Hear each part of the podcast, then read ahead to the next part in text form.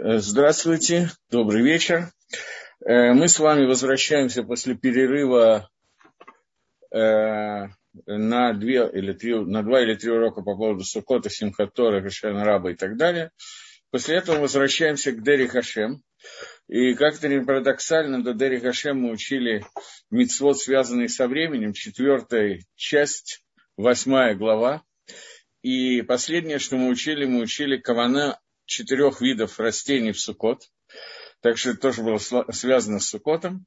И теперь мы дошли до Сиф Гимл, до буквочки Гимл, которая начинается и говорит, что продолжение, что идет после Сукот, на самом деле это не совсем продолжение. Он здесь, э, Рамхаль построил это не, не по порядку праздников. Вначале мы обсудили некоторые аспекты выхода из Египта, обсудили некоторые аспекты Сукота, а теперь он обращается к Хану Кипурим и говорит, что иньян Ханука, суть Ханука и Пурим, это дать свет, который светил в эти дни.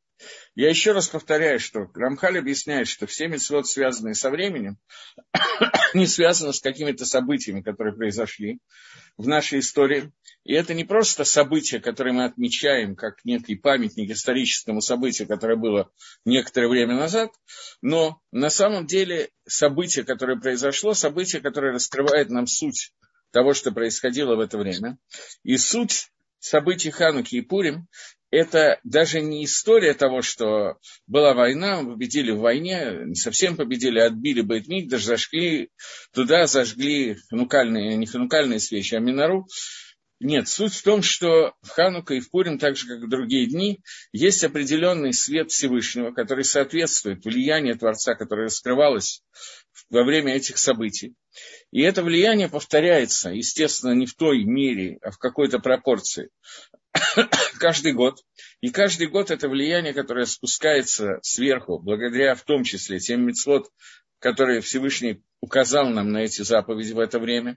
И когда мы делаем эти заповеди, мы притягиваем влияние Творца его свет во все миры не только в тот мир материальный, в котором мы находимся, но и во все духовные миры, соединяет нас со Всевышним. И это соединение дает, оставляет след этого влияния. И каждый год эти влияния дополняют то, что было в предыдущий год, поскольку история евреев развивается по спирали, и каждое звено спирали, оно похоже. Если провести линию, то каждый год повторяет какой-то, э, на новом витке повторяет то, что было в прошлые года. И в результате мы оказываемся, что мы притягиваем этот свет, а свет к душе никогда полностью не исчезает, он всегда остается в мире после того, как он туда пришел. И вот этот рошим, результат, след того, что было, он остается, и в результате идет накопление святости каждый год.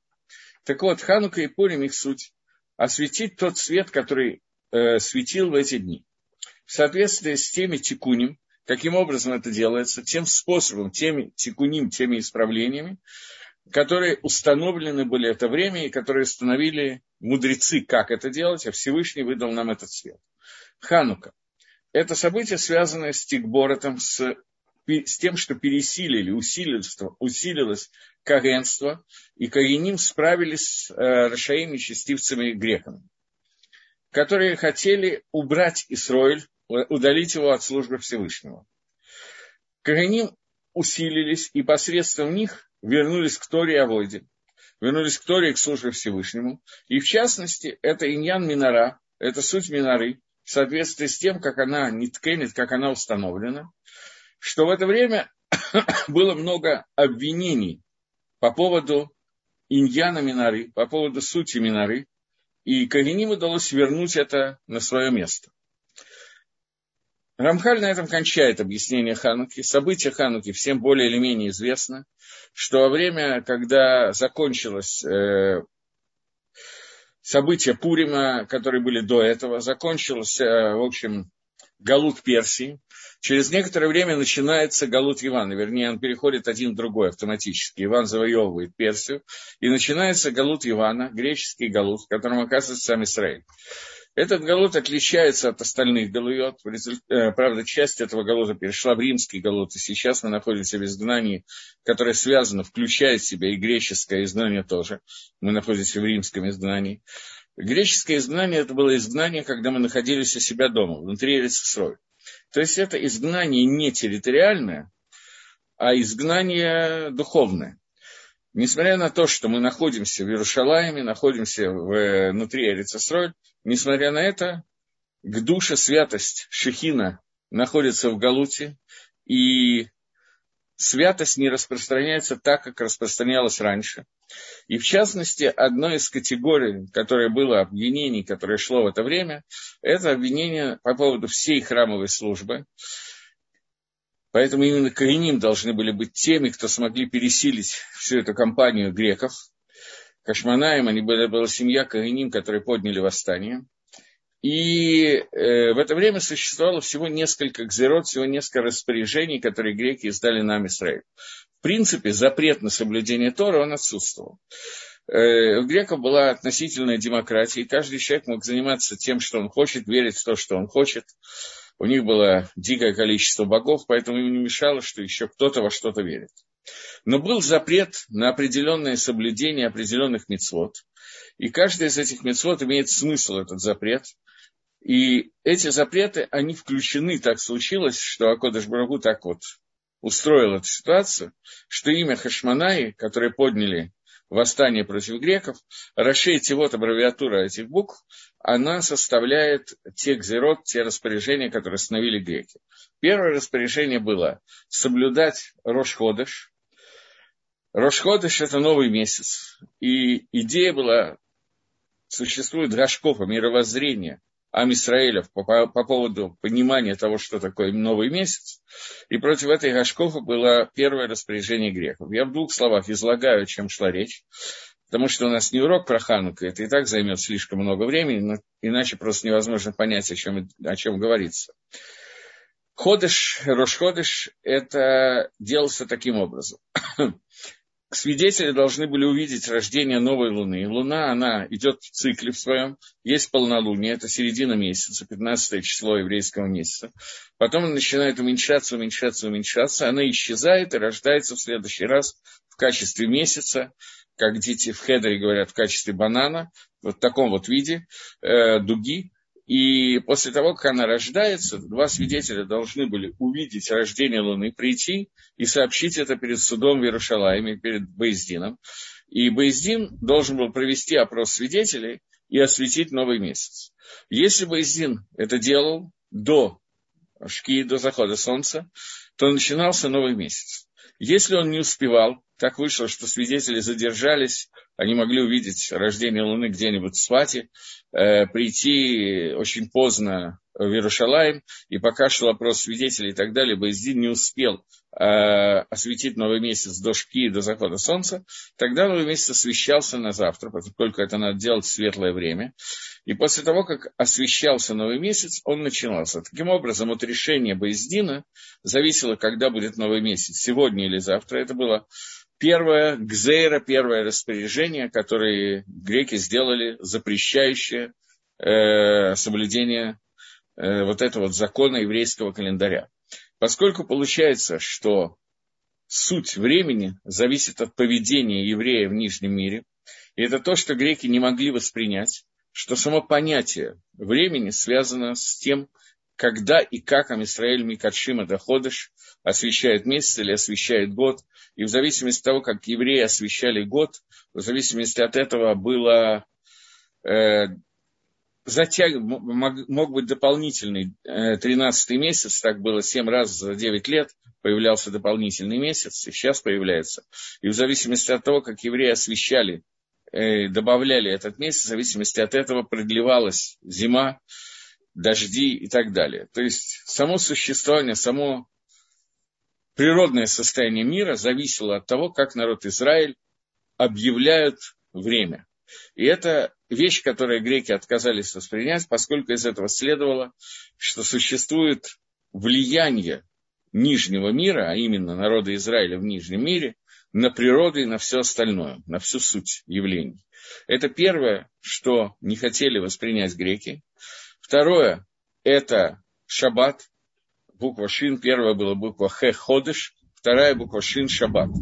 Шаббат – это суббота, извините. Шекахо, Гуратом, Алеола. Сейчас просто гром прогремел, не исключено, сейчас дождь начнется, я хотел броху сказать. Так вот, э, когда у нас э, наступает седьмой день, завтра вечером, наступает шаббат, то в Торе написано, что завершено было все творение мира, и отдыхал Всевышний седьмой день. И шаббат – знак отдыха Всевышнего. Но это не просто знак того, что мы не делаем работы. Это то, что мы не делаем работы, является знаком и знамением для того, чтобы объявить, во-первых, что мир создан Творцом, есть начало мира, и, во-вторых, все, все творение мира, все, что создано в мире, оно продолжается определенный период времени, и, наконец, наступает Йом Шикуло Шаббат, день, который целиком состоит из Шаббата. Это седьмое тысячелетие Аламаба. То есть существует мир не просто создан, не только создан Всевышним, но создан с определенной целью. Существует две основ, два основных вида кфиры, отрицания основ веры, которые существуют. Понятно, что можно отрицать самые разные, но два из них таких наиболее популярные, я знаю, наиболее полный. Одно – это отрицание того, что у мира есть начало, и он создан Творцом. Существует определенная группа, и не одна людей, которые считают, что мир был кадмон, он был всегда, никакого создания мира не было. Или появился случайно, или был всегда. И вторая группа людей, которые говорят, что даже может быть, на самом деле это был махлок и спор внутри греческой культуры, спор между Платоном и Аристотелем, так утверждает Рамбов Морен Луким, я, честно сказать, Аристотеля и Платона не очень так вот э, знаю, но Рамбов Морен Луким написал, что это спор Платона и Аристотеля в греческой философии, имеет мир начало, или он был, он был первичен, он всегда был, но и тот, и другой считает, что даже если мир имеет начало и создан Творцом, то Творец оставил этот мир, и мир пришел к своему завершенному состоянию, и никакого изменения, никакой цели существования в этом мире нету. Таким образом, они отрицают понятие Аламаба, понятие Язамесим, оживления из мертвых и так далее. Это два вида кфиры. вот Шаббат, он показывает обе эти вещи, он знак обоих вещей, что мир создан когда-то, шесть дней творения были, на седьмой день Всевышний отдыхал, и седьмой день – это образ седьмого тысячелетия, который является целью творения мира. То есть человек живет в Аламазе, ему нужно пройти весь этот мир для того, чтобы войти в Аламаба.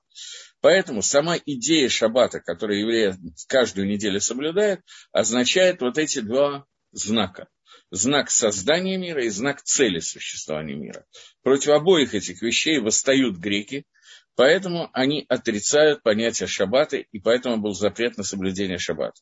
Третий запрет, который был, это запрет на соблюдение э, хашманай, буква мем, бритмилы, обрезание, поскольку обрезание указывает на то, что одна из вещей, на которую указывает обрезание, на то, что человек создан несовершенным, нецельным, и человек должен не только весь мир доделать, но даже самого человека нужно доделывать. Поэтому на восьмой день после его рождения нужно его ввести в завет Всевышнего, завет, показывающий, в частности, одна из вещей, которая нас сейчас интересует, это то, что э, мир, э, человек не целен, и он создан несовершенным, незавершенным, и он сам себя должен завершить. Понятно, что это включает в себя не только отрезание маленького кусочка кожи, это вся жизнь человека с его моральными качествами, э, медот, э, мицвод, все, что существует во вода Дашем, которая есть у человека. Но еще когда он совсем ребенок и ничего не понимает, его вносят в этот завет, и Бритмила является знаком этого вот завета, о котором мы говорим. Понятно, что этот завет не устраивал греков, потому что по той же причине, по которой не устраивает шаббат. Потому что вся идея греческой культуры – это совершенство человеческого тела, совершенство всего мира. Поэтому это была еще одна гзира, которая была, была дана на народ Израиля на соблюдение Торы.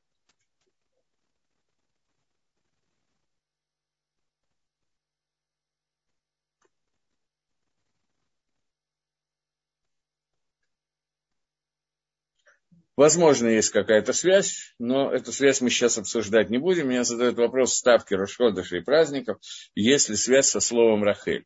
Есть связь со словом Рахель, но для этого надо понять а какой именно Рахель, что имеется в виду под названием Рахель, э, это не имеется в виду Рахель, жена Иакова, это имеется в виду определенный парцуф Рахели в мире Ацилус, с которым есть связь, поскольку это доделывание этого парцуфа, которое дана человеку в мире. Но это мамаш не наш вопрос.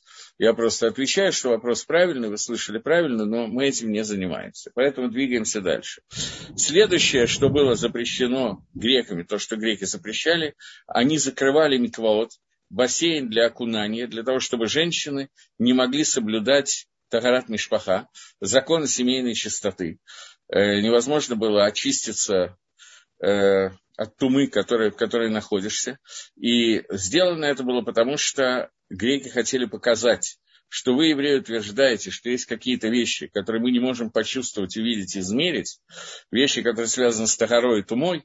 Нет, все, что создано в мире, это Акодыш Браву создал или создалось само это соответствует законами природы, которые существуют. И нечистота – это так, такие же законы природы, как чистота, это действительно правда, только законы Торы к ним отдельные. Но у нас нет никакой причины очищаться – нужно жить нормально, так как вот э, мы существуем. Никакого принципа изменения между Тагарой и Тумой нету, а есть только то, что мы видим, можем проверить, измерить каким-то лабораторным предметом, а поскольку Туму измерить технически никак невозможно, не почувствовать, не измерить, то поэтому они отменили, вдали запрет на соблюдение Галахот мира. И последнее, что то, что мы празднуем в Хануку, это зажжение миноры, которое связано с тем, что какой категор, какое обвинение было на минору. Обвинение было такое, что написано, что 40 лет, когда евреи ходили по пустыне, то Всевышний освещал им, и у них был постоянный свет со стороны Творца, и они не нуждались ни в каком электрическом освещении и любом другом освещении тоже. У них постоянно был свет Шехины. Свет Шехины был так им открыт, то как может быть, что Бейтмигдаш, то есть место, где, которое, в котором наибольшее нахождение шехины, как может быть, что в этом месте нужно зажигать, хотите зажигать свет, если Творец является источником света всему миру. Более того, Бейт-Мигдаш – это место, которое освещает весь мир. Там даже окна были сделаны таким образом. У них не было стекол, поэтому стандартное строение дома нужно было сделать очень продуманно. Потому что, с одной стороны, нужно оставить в стенках дырки для окон, с другой стороны, эти дырки должны быть маленькие, для того, чтобы не входил мороз. Но если сделать маленькие, то входит мало света. Поэтому они делались конусообразными по толщине стене, так, чтобы снаружи они были очень тонкие, а внутри расходилось, чтобы свет вот таким вот образом расходился внутрь э, дома. В Бейтмигдаше все было сделано наоборот. Э, внутри стены были, э, окна были как бы изнутри очень тонкие, а снаружи они утолщались. Для чего это было сделано? Поскольку Бейт Мигдыш – это то, что освещает весь мир. Поэтому была кушья, которая задавалась еще впервые задал Арон Кодыш, Арон Карем, что какой смысл заповеди Минары, если в том месте, которое является источником света всего мира, через которое, через Бейт Мигдаш, Всевышний раскрывает свой свет всему миру, что мы здесь должны зажигать свет. В чем смысл такой вот странной, нелепой заповеди, которая состоит. И этот ответ на этот вопрос состоит в том, что Всевышний устроил весь этот мир так, это есть ответ на все вопросы греков. Если вы подумаете, то увидите, что это ответ на все кушьет, на все трудности, которые ставили греки, что именно евреи в этом нижнем мире, особенно внутри Байтмикдаша, особенно Каген, когда делает какое-то действие – которая приводит к раскрытию света, он притягивает свет Всевышнего в этот мир, и этот свет освещает весь мир. Но без действия Кагена в этом мире минора не зажжена, и, соответственно, этого света нету. И сейчас мы нуждаемся в этом свете, его не хватает, поскольку мы не зажигаем минору уже тысячелетия. И вот э, заповедь Хануки состоит в том, что в то время, когда они смогли восстановить зажжение миноры, и зажжение миноры ее свет раскрылся, и стал понятен, что из нижнего мира, из темноты, кореним Амисраэль добывает свет, который освещает весь мир, в том числе. Это свет Тора Шабальпе, не в том числе, а в основном. Это свет устной Торы, которая после того времени, как утрачено пророчество, это была суть праздника Пурима и Ханука, праздника, когда раскрывается устная Тора, в момент, когда пророчество, то есть письменная Тора, фактически уходит из мира, поскольку Акодыш Барагу сделал так, что в наказание за различные оверот, которые делал Амисраэль, мы не удостоились больше того гилуй по ним, такого раскрытия лица Всевышнего, которое было раньше. И теперь происходит гестер по ним, сокрытие лица Всевышнего. И в этом состоянии очень трудно понять, как можно существовать.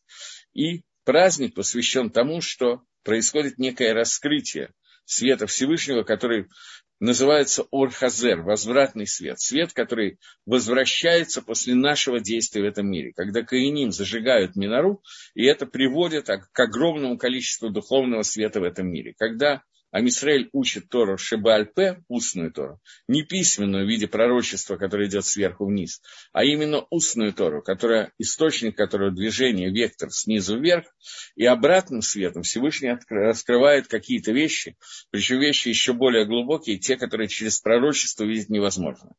И об этом сказано, что Амгал Хейхошев из Кули Ротор Гадоль. Народ, который блуждает э, в темноте, удостоится увидеть много света. Это свет Хануки, который мы зажигаем раз в год, то есть 8 дней Хануки, и это свет, который раскрывается в Хануку. Следующий праздник, Митсва праздника, это Пурим. В Хануку у нас есть Митсва только одна, зажжение ханукальной свечи.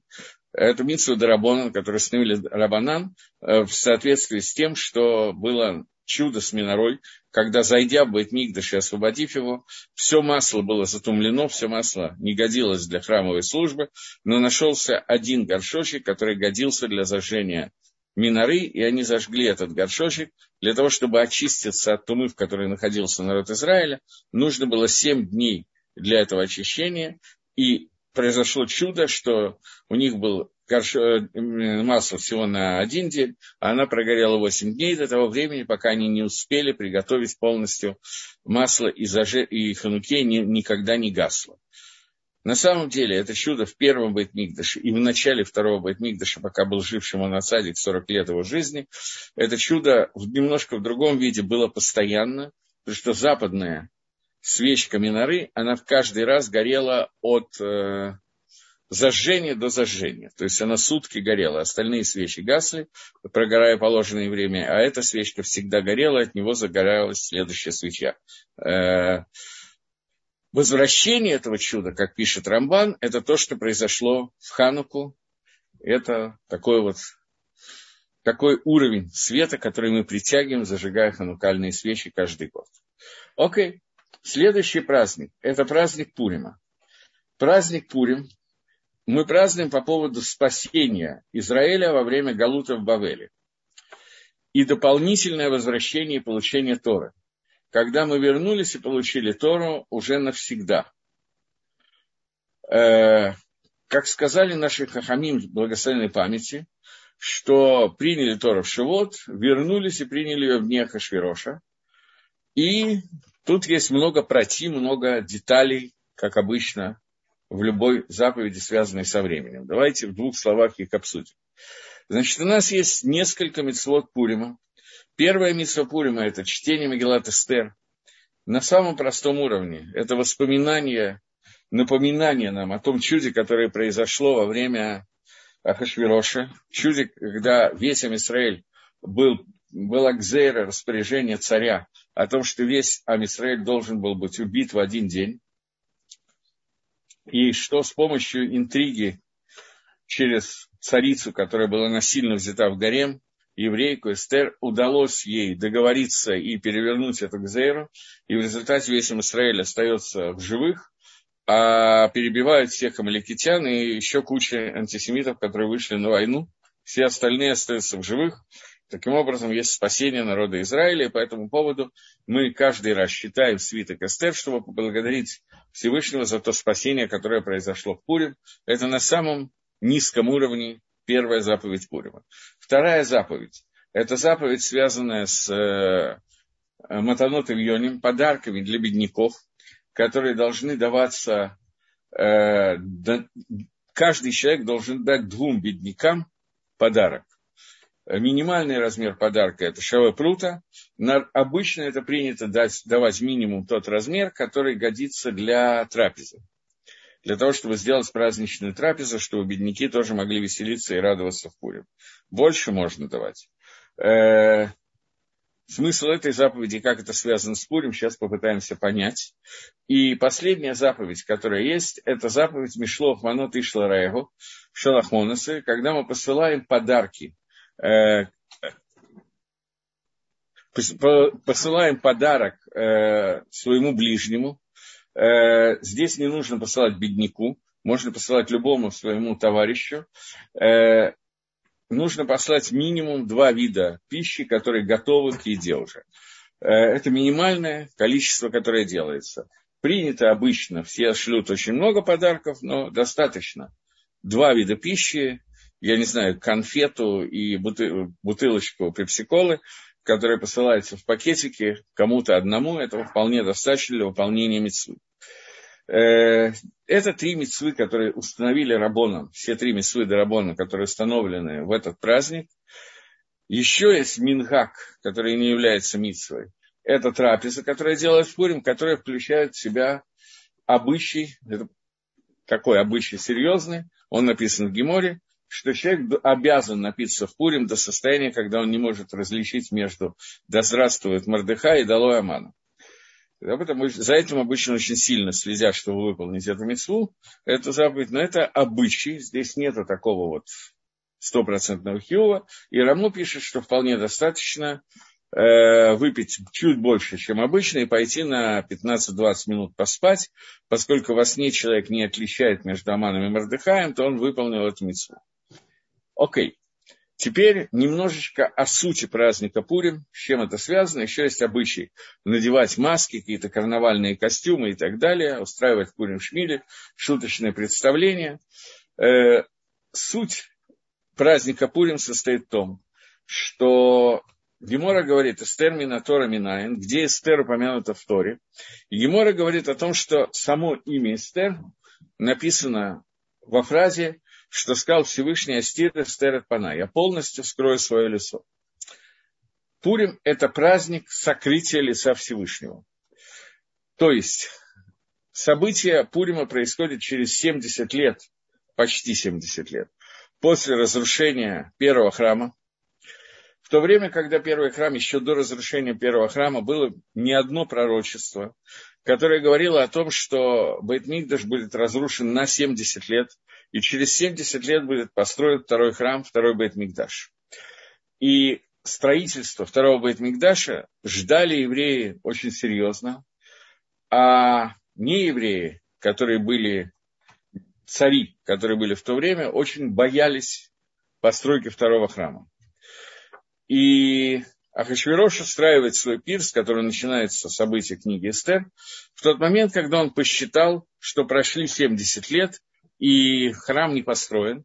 И он устраивает пир по поводу того, что больше не будет э, э, вот к душе Амисраэля. Амисраэль перестает быть избранным народом, Всевышний оставляет Амисраэль, и теперь вот этой избранности нету, и, соответственно, нету того, о чем писал Рамхаль, что тикун Гаалам, исправление всего мира, произойдет благодаря Амисраэлю, Раз этого не будет, а Мисраиль оставлен, то значит появляется Всевышний, изменил свои планы, не дай Бог, и теперь Всевышний считает, что мир не должен быть изменен, он отменил Аламаба, существует только этот мир, грядущего мира не будет, и не надо опасаться вот всех, всего принципа жизни с какой-то целью жизни.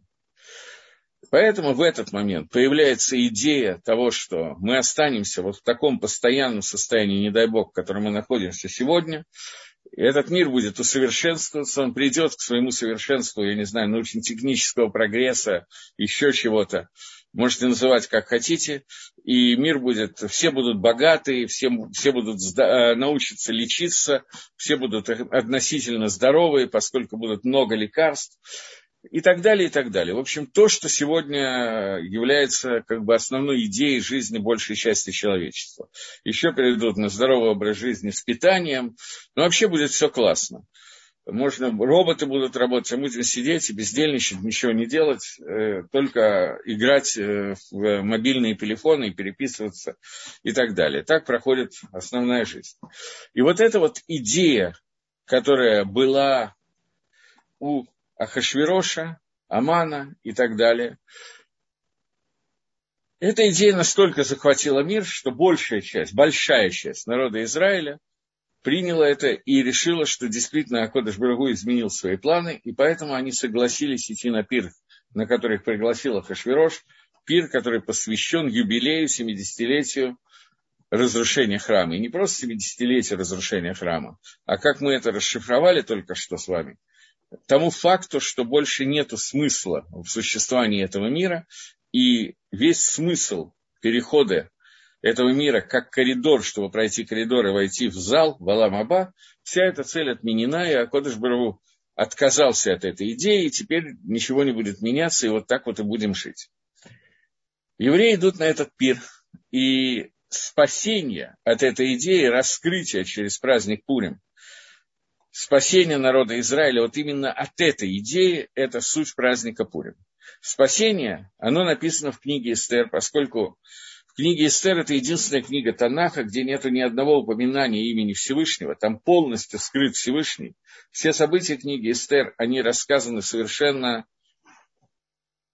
так нормально, как большая длинная цепочка событий. Но если мы увидим, что если хотя бы одно звено всей этой цепочки событий убрать, то вся цепочка развалится. И таким образом видно влияние Всевышнего на этот мир через Гестер по ним, через сокрытие лица Творца. Таким образом, праздник Пурим мы празднуем, что через сокрытие, несмотря на сокрытие, именно через сокрытие лица Творца, мы можем увидеть влияние Всевышнего на каком-то совершенно другом уровне, на новом уровне. И это новое принятие Тора, принятие Тора через сокрытие. Не через раскрытие Творца, а через сокрытие Творца. Принятие Тора Шабальпе – это суть и Хануки, и Пурима. Это два праздника, которые поэтому Равхалих объединяет вместе. Поскольку их суть – это празднование того, как через сокрытие лица Всевышнего и через Тору Шабальпе – через устную Тору раскрывается Хашем в этом мире, и как мы в состоянии притянуть свет Всевышнего в этом мире в каких-то колоссальных размерах, в чем-то даже выше, чем размеры, которые были во время Навиюта, во время пророчества. Это то, что сказано, что приняли Тору в Шивот, возвратились и приняли ее в Пурим. Это принятие Торы Шибальпе, устной Торы, который невозможно было принять технически в праздник Шивот, праздник дарования Торы, потому что там было такое раскрытие лица Творца, такое, такой гилуй, что они просто не могли понять, о чем идет речь, как можно воспринять Тору иначе, чем через пророчество. И вот сейчас в Пурим и потом в Хануку это раскрывается. И это два праздника, где раскрывается то, как через Эстер по ним, как через темноту, мы не просто служим Всевышнему, а раскрываем те элементы света Творца, те элементы влияния Всевышнего, которые не могут быть раскрыты, а только внутри этого Эстер по ним. Таким образом, мы с вами сейчас, поскольку понятно, что сегодня наш Эстер по ним еще круче, чем был в Хануку и в Курим, мы совсем находимся в темноте, совсем находимся в сокрытии лица Всевышнего, хотя иногда мы тоже можем увидеть какие-то вещи, не на том уровне, как Ханука и Пурим, понятно, но на каком-то уровне мы можем это увидеть. И таким образом э, вся жизнь внутри современного мира, она соответствует праздникам Ханука и Пурим, когда мы зажигаем свет в самых темных участках этого мира и приводим туда, соединяем этот свет, свет Торы, устной Торы, с душей, со святостью, которая дает Всевышний сверху. И вот это соединение, это то, что мы празднуем в праздник Пуриме. Каждый раз в этот праздник, в Пуриме, в Ханука, мы раскрываем вот эти элементы света. Я надеюсь, что более или менее понятно. Я очень быстро это рассказал, но есть я так думаю, что вы слушали уроки различные про Пурим и про Хануку, поэтому более или менее я повторил, просто чтобы понятно было, о чем говорит сейчас Дерри Хаша. Теперь он продолжает и говорит, что мы не совсем до сих пор не раскрывали, что такое шафар Рожа Шаны. У нас Рожа Шана уже прошла, у меня была лекция про шафар, но несколько слов придется нам обсудить. Потому что вот в этот день Акодыш Бару судит весь мир целиком – День Рожашона, день суда. И Всевышний обновляет все существование. Так же, как в Рожашана, начало года, первый Рожашона, это было время творения человека, день, когда был сотворен Адам решен. Также в любой Рожашана, каждый Рожашона, Всевышний обновляет творение человека. Он его Михадеш, это обновление. Не только человека, на самом деле весь Мациют, все, что существует. И это как, какой-то новый виток, который происходит каждый год. Вообще слово «шана» на иврите год появится от слова «лишанот» – изменение. Каждый год он меняет что-то по сравнению с прошлым годом, добавляет и меняет. Поэтому слово «шана» – это изменение, «шинуй». Слово «шини», «шнаим» – это повторение. И поэтому каждый год повторяет с одной стороны предыдущий год, с другой стороны что-то добавляет и меняет по сравнению с предыдущим годом. И это продолжается уже 5700 с чем-то лет. И вот каждый год происходит это обновление. И поэтому э, во время Рожашоны идет суд. Сидят Сангедрины, о котором мы говорим, говорили уже с вами, Сангедрины, состоящие из судей, Малахея, Ашарет, ангелов – и идет суд по поводу всего созданного в соответствии с тем, как идет этот верхний суд. До конца этого, понятно, мы не можем понять, но описание этого нам уже давали. Как мы уже говорили во второй части Дери Гашем. И в этот момент приходит катерок, обвинение, категор, э, сотан, который приходит ли Катрек обвинять в соответствии с теми грехами, которые были у людей на протяжении этого года. И вот заповедовал нам Акодыш Брагу, чтобы мы в это время трубили в шафар. И кавана этого трубления привести такую гангагу в мир, такое управление в мир через атрибут Рахамим, а не атрибут настоящего суда. Во время трубления шафар, я уже говорил, что, ну, на других уроках, что шафар происходит от слова шипур, улучшение. Во время трубления в шафар э, с одним из свойств шафара является то, что он соединяет атрибут суда с атрибутом более высокого милосердия, которое происходит. И во время этого, э, во время трубления в шафар, которое делает там Израиль в нижнем мире, э, делается так, что суд, мы приводим к тому, что суд становится связан с атрибутом милосердия.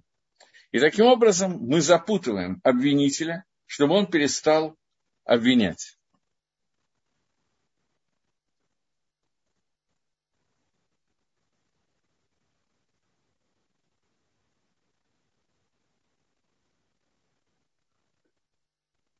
Мне задали два вопроса. Первый вопрос, что каждое утро в Шма, на самом деле не в Шма, а в Брахот на Шма, благословление, которое говорим перед Шма, мы говорим, что Всевышний постоянно обновляет творение мира. В чем разница между постоянным обновлением и обновлением Рожашона?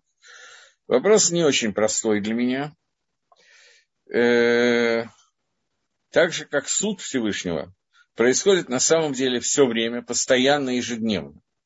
Поэтому тот же самый вопрос, что вы задали про обновление, тот же самый вопрос соответствует, э, в чем разница между обновлением каждого дня и обновлением Рожашоны, и в чем разница между судом каждого дня и судом Рожашаны.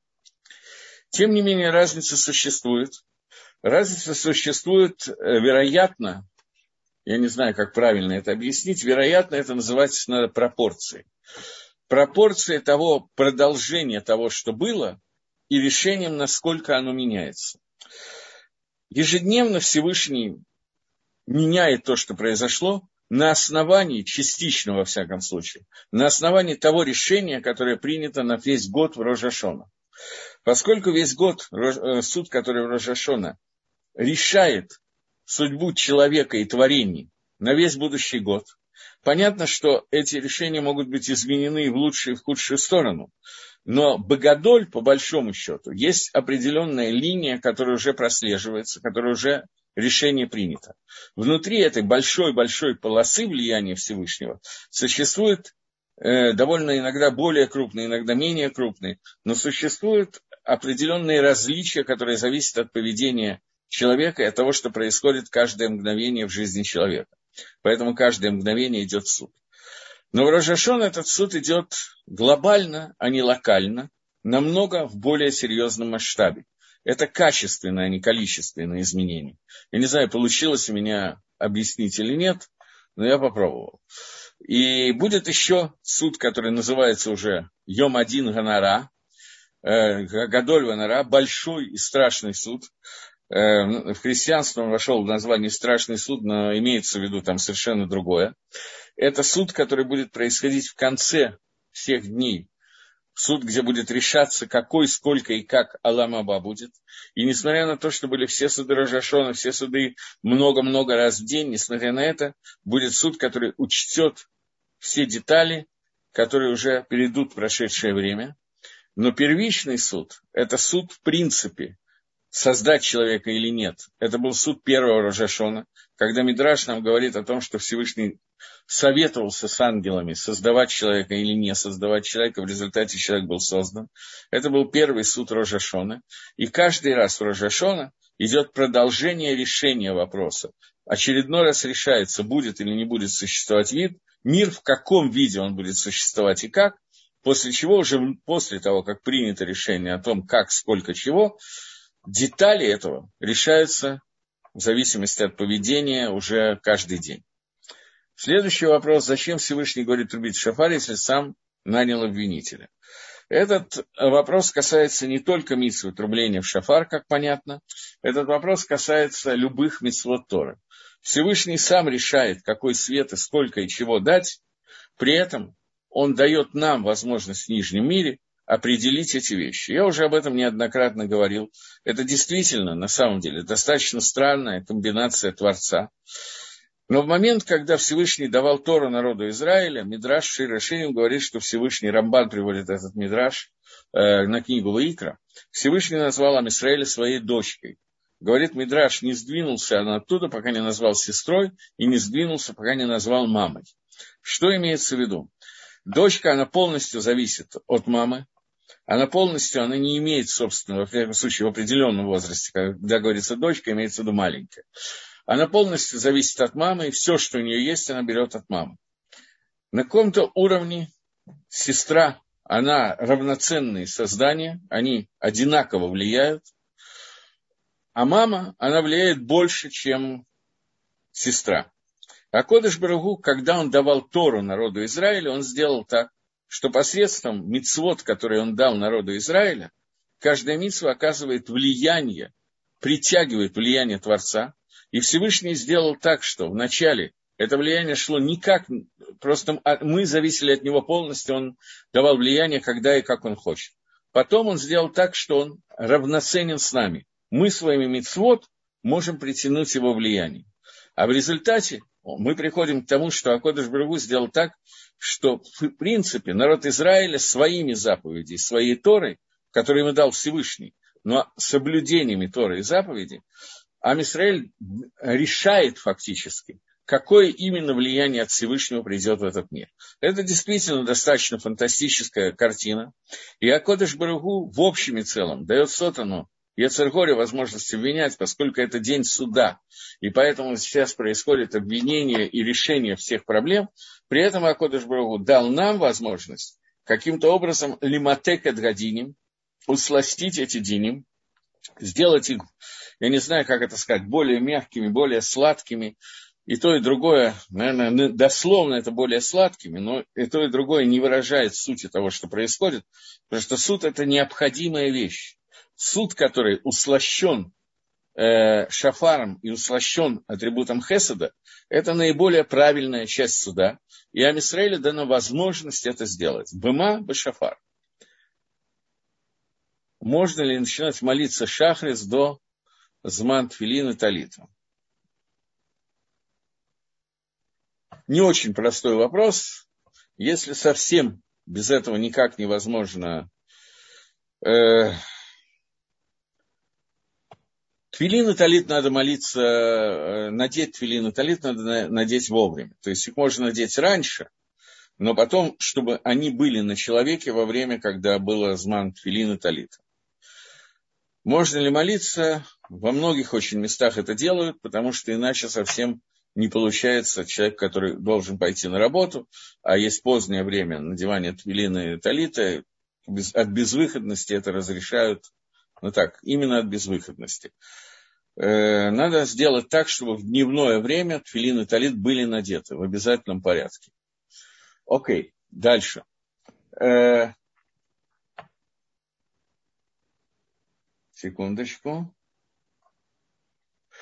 И вот, мы уже объясняли, что так же, как Медаддин не дает, чтобы пришло добро к человеку, если, а только если человек удостоится этого, также э, законы, понятие мишпата, понятие суда, что как, любое действие, которое делают люди, они должны получить награду или наказание за это действие в соответствии с тем, что следует им дать.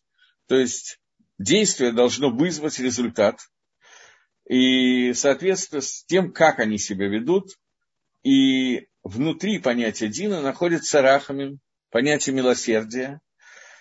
И милосердие означает, что человек получает за свое действие, всегда результат действия существует, но этот результат, он услощен, он работает немножко по другому принципу. Это то, что сказали наши мудрецы что человек, который миавира медотав, человек, который проходит через свои медот, то маверим ло пшав, то Акодыш Бару тоже проходит мимо его пшав, мимо его преступлений, которые он делает.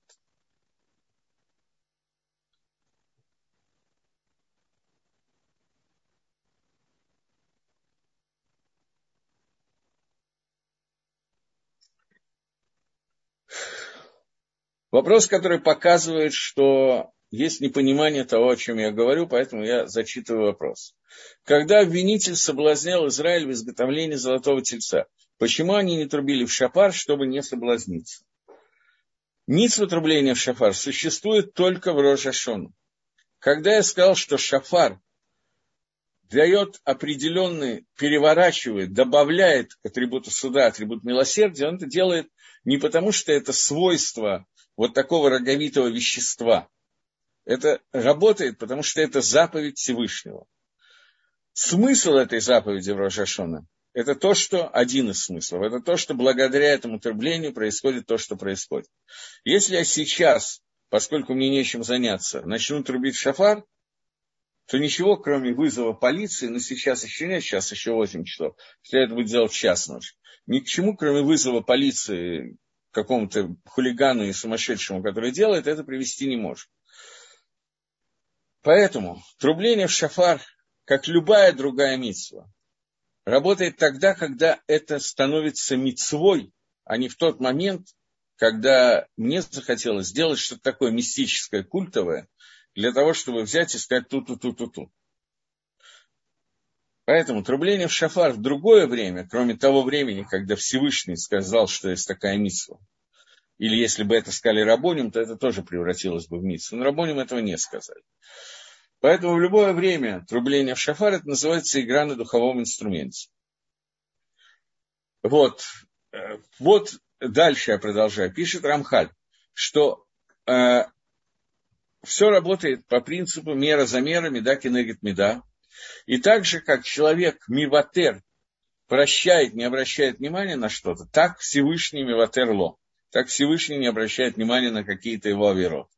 Но это дин, это и есть суд.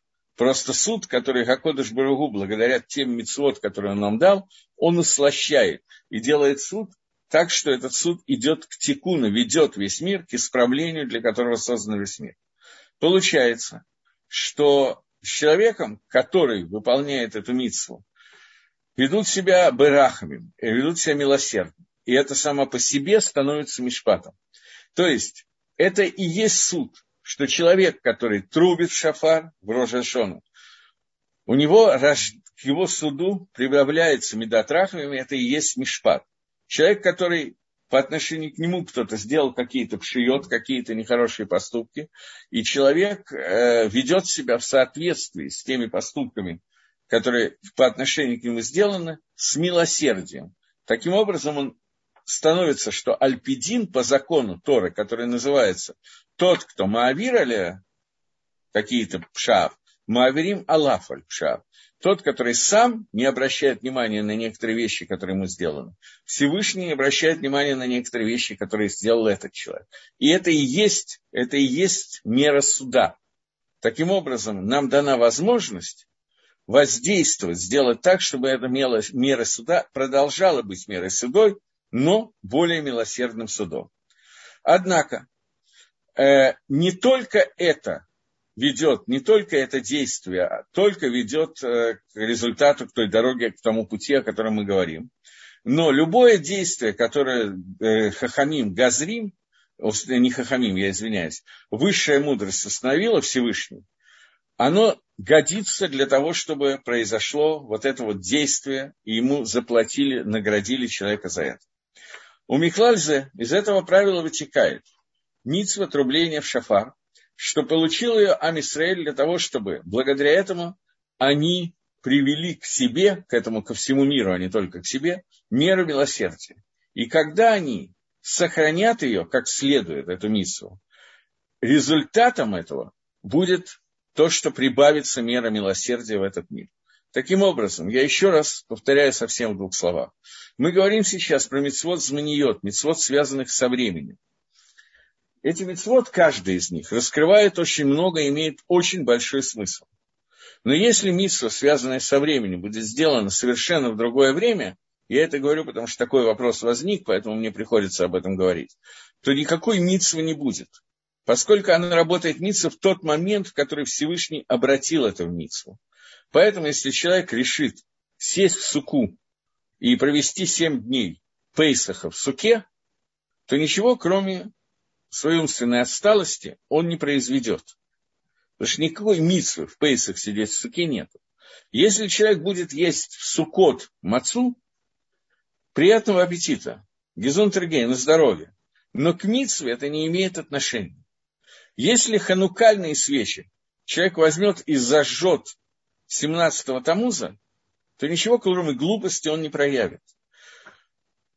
Поскольку все эти мецвод являются мецвод только потому, что именно в это время Акодыш Барагу через них включает какое-то свое воздействие. Этим отличается мецвод зманиот с мецвод, не связанных, не связанных со временем.